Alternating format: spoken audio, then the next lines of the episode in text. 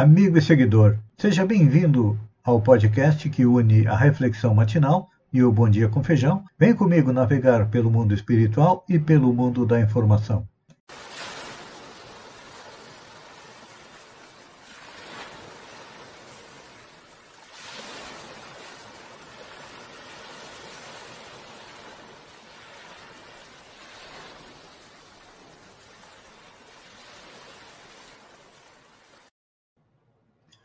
Olá, amigo e seguidor.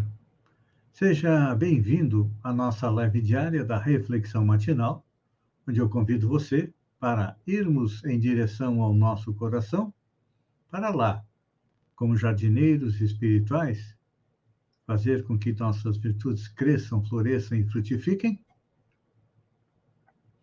E como somos espíritos imperfeitos, ainda temos defeitos e vícios, os quais temos que arrancar como erva daninha, mas tem uns que são tão entranhados que nós temos que cavar masmorras a eles. E hoje a nossa reflexão é das seguintes palavras de Jesus. Diz o mestre: E eu, quando for levantado da terra, atrairei todos a mim mesmo. É. Jesus, na passagem acima, se refere a maior disseminação do Evangelho, que aconteceria a partir da sua crucificação.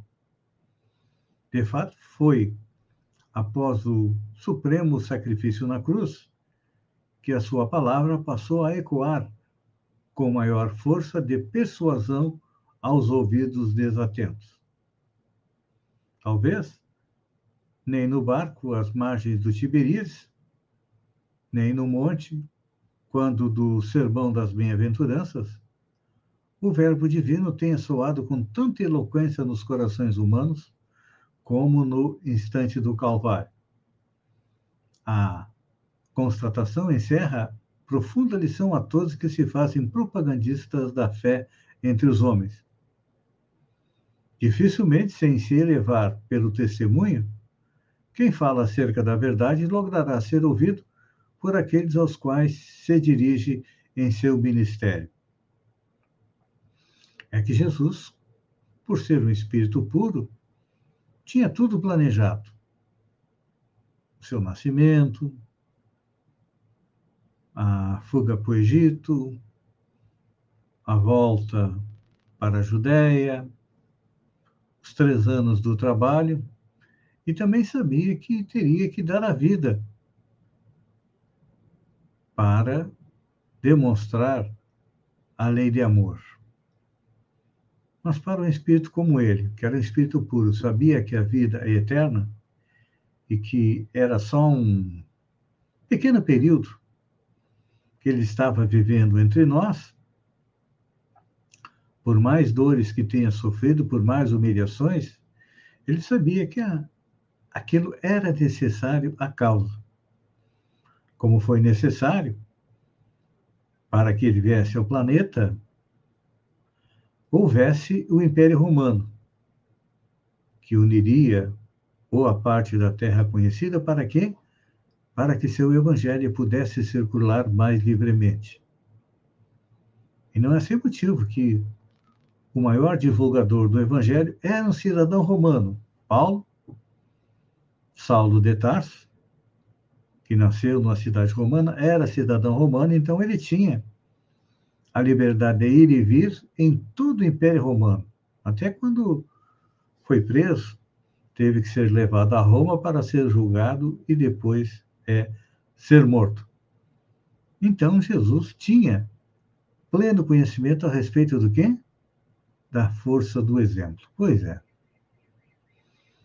A palavra, por mais sábia e mais erudita, ela precisa do exemplo.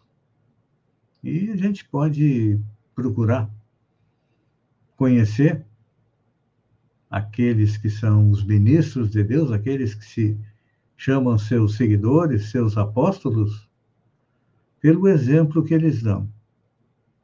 Se realmente a sua vida é uma vida coerente com aquilo que eles falam, com aquilo que eles pregam. É, o exemplo, as palavras comovem, né?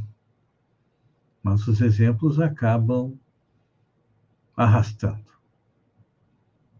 Então é importante a gente compreender que foi necessário Jesus vir ao planeta, dar o seu testemunho, dar a sua vida, retorna à pátria espiritual e de lá fica monitorando, controlando os passos do seu evangelho.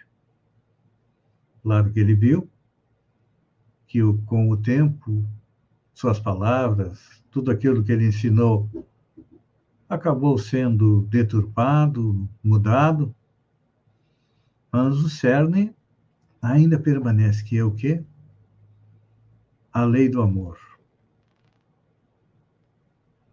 E como diz o apóstolo João, Deus é amor, e o amor de Deus nos atrai. A todos nós. Porque nós nos afastamos de Deus quando vamos em busca das coisas materiais. E nos aproximamos de Deus quando vamos em busca das coisas espirituais. Você que me acompanha diariamente ou ocasionalmente aqui na reflexão matinal, você já despertou, adquiriu a consciência de que precisa colocar em prática os dez mandamentos de Moisés, que nos trouxe há mais de três mil anos atrás, precisa procurar compreender e também colocar em prática os dois mandamentos de Jesus, amar a Deus e amar ao próximo. Mas por que, que nós não conseguimos fazer isso? Porque ainda temos muito forte dentro de nós as duas maiores chagas da humanidade, que é o orgulho e o egoísmo, que são dois vícios, dois defeitos extremamente grandes, que nos afastam de Deus e nos fazem compreender de maneira incorreta a lei de amor de um amor possessivo. Nós não dizemos meu time de futebol, meu partido político, meu marido, minha esposa, meu filho, Tratamos a tudo como se fosse nossa propriedade. Mas o que, que realmente nós somos proprietários? O que nós levamos quando retornamos à pátria espiritual?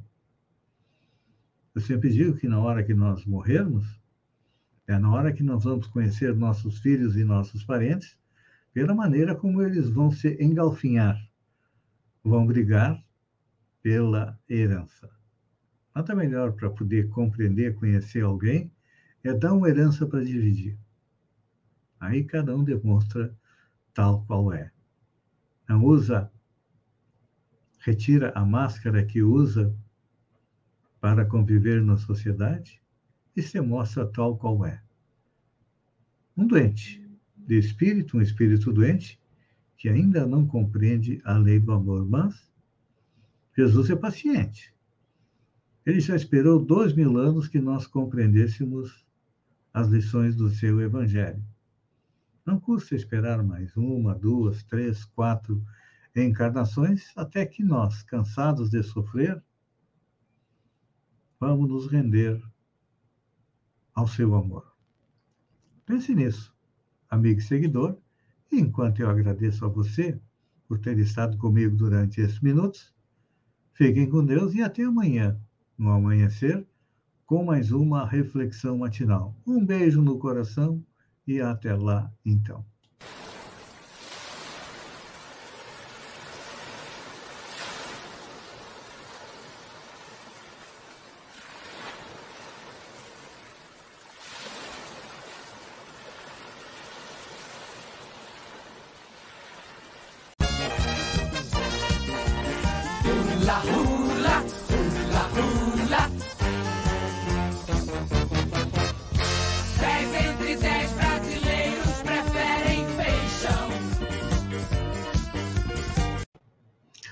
Olá, amigo e seguidor.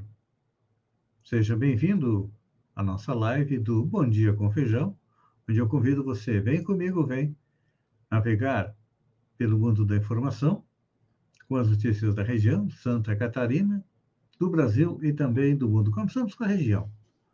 Forquilinha, o celeiro da fé. A cidade de Forquilinha, que fica ao lado de Criciúma, é um celeiro da fé católica.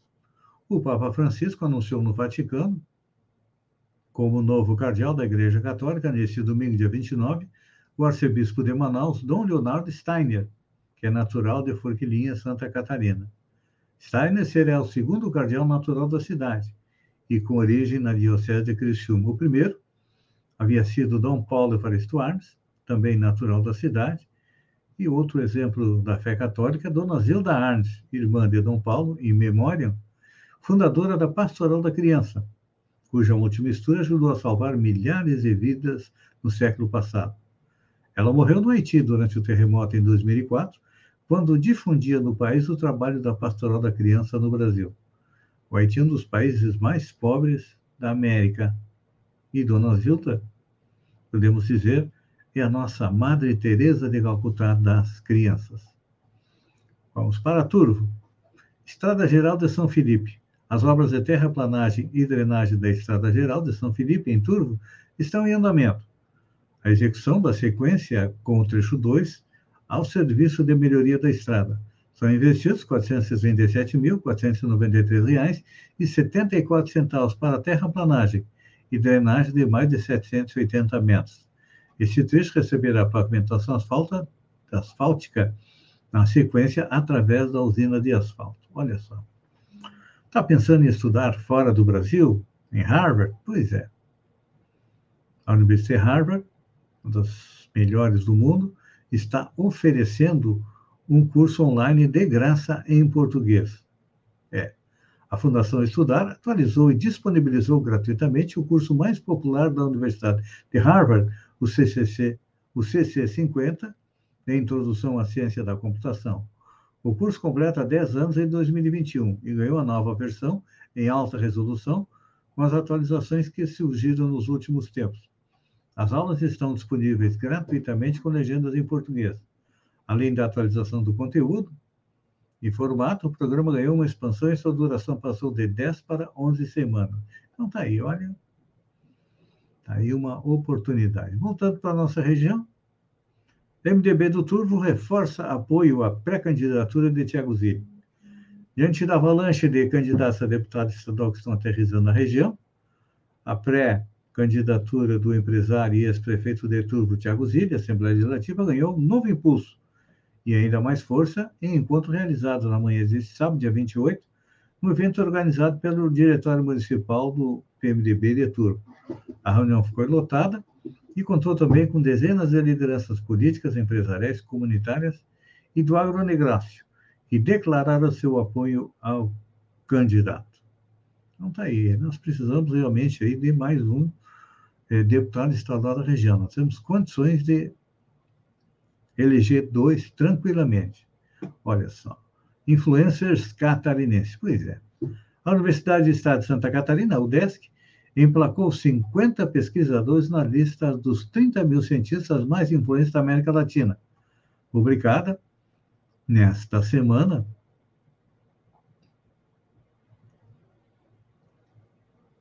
pelo AD Scientific Index 2022, que considera citações no Google Acadêmico e publicações dos últimos cinco anos. Então tá aí, olha só. É bom para nós catarinenses, porque a nível do Brasil a ciência está em baixa. A lista da América Latina possui 104 pesquisadores da UDESC ao todo. Aparecem 66.730 cientistas vinculados a 1.693 instituições em 35 países. Santa Catarina tem 13 pacientes pediátricos na fila por leito de UTI. A espera para crianças de 0 a 14 anos ocorre após a sobrecarga por conta do aumento do número de casos de síndrome respiratória no estado. 13 pacientes pediátricos aguardam na fila por leitos de UTI. A espera para crianças ocorre é devido, esclarece a Secretaria de Saúde, que às 11 horas de ontem, das 383 vagas classificadas como neonatal e pediátricas em no estado, 343 estavam ocupadas. a taxa de ocupação estadual era de 89,5%. Mas tem duas regiões com situação mais grave ainda. A região sul e Foz do Itajaí, a taxa de ocupação está de 100%. Apesar da fila, a Secretaria de Estado de Saúde diz que os pacientes estão recebendo atendimento. E olha, isso aqui, o que está acontecendo a respeito da espera de UTI, é um reflexo de que nunca se vacinou tão pouco em Santa Catarina, diz o secretário. O índice de vacinas em Santa Catarina é um dos problemas maiores. E, segundo o secretário Aldo Batista Neto, é um dos motivos para a alta demanda das universidades de saúde. Para aliviar os hospitais, o governo diz que vai ter que atacar as crianças, ou seja, uma campanha ainda maior para que haja vacinação. Isso aí é culpa daquele do pessoal da antivacina, né? Os pais não levam as crianças para vacinar, os adultos não se vacinam, e aí haja SUS que aguente. Olha uma notícia boa que vem de Criciúma. Criciúma prepara internação involuntária de dependentes químicos. Uma conversa entre os prefeitos Clésio Salvar, de Criciúma e João Rodrigues de Chapecó fez com que eles trabalhassem uma ação conjunta, porque em Criciúma tem 120 pessoas em situação de moradores de rua, de dependente químico, e Chapecó tem 180. Então, agora com amparo legal, está evoluindo a ideia de é, internar os moradores de rua para tratar é, da dependência química. Porque, olha, a gente vê lá em São Paulo a polícia desmanchando uma cracolândia, mas o que, que acontece? Eles tiram o pessoal dali, mas não dão tratamento para o pessoal. O pessoal volta a se reunir para consumir crack novamente. O que deveria acontecer, o que, que é? Eu sou a favor da internação involuntária para tratamento de dependentes químicos. Ministério da Saúde monitora dois casos suspeitos de varíola do macaco. O Ministério da Saúde informou ontem que monitora dois casos suspeitos de varíola do macacos no Brasil, descartando por hora qualquer confirmação da doença que tenha sido disseminado recentemente por países da Europa e dos Estados Unidos. Os casos que estão sendo monitorados são em Santa Catarina e também no Ceará. A nível do planeta, até agora existe mais de 200 casos confirmados ou suspeitos em cerca de 20 países, onde o vírus circulava anteriormente. É claro que o vírus vai circular aqui no Brasil também. Mona Lisa sai ilesa do ataque com torta. Uma das obras mais famosas do mundo, La Gioconda, também conhecido como Mona Lisa, saiu ilesa de um ataque que sofreu no, domingo, dia 29. O incidente ocorreu na tarde de domingo, quando o homem com peruca, em uma cadeira de rodas, tirou uma torta contra a película de vidro que protege a pintura de Leonardo da Vinci. Seguranças expulsaram imediatamente a pessoa do museu e funcionários iniciaram a limpeza da sala o Museu do Louvre, onde fica o quadro, ainda não se pronunciou. O cara tirou de longe, porque eu já visitei a Mona Lisa no Louvre, é, você tem uns, no mínimo, cinco metros de distância entre o quadro e até onde a gente pode chegar. O cara disse que era um ativista ambiental. Eu pergunto, o que, que adianta jogar uma torta na cara da Mona Lisa para defender o meio ambiente? Tinha que esfregar uma torta na cara do cara mesmo que atirou. Amigo e seguidor, eu agradeço a você por ter estado comigo durante esses minutos. Fiquem com Deus e até amanhã, no amanhecer, com mais um Bom Dia com Feijão. Um beijo no coração e até lá, então.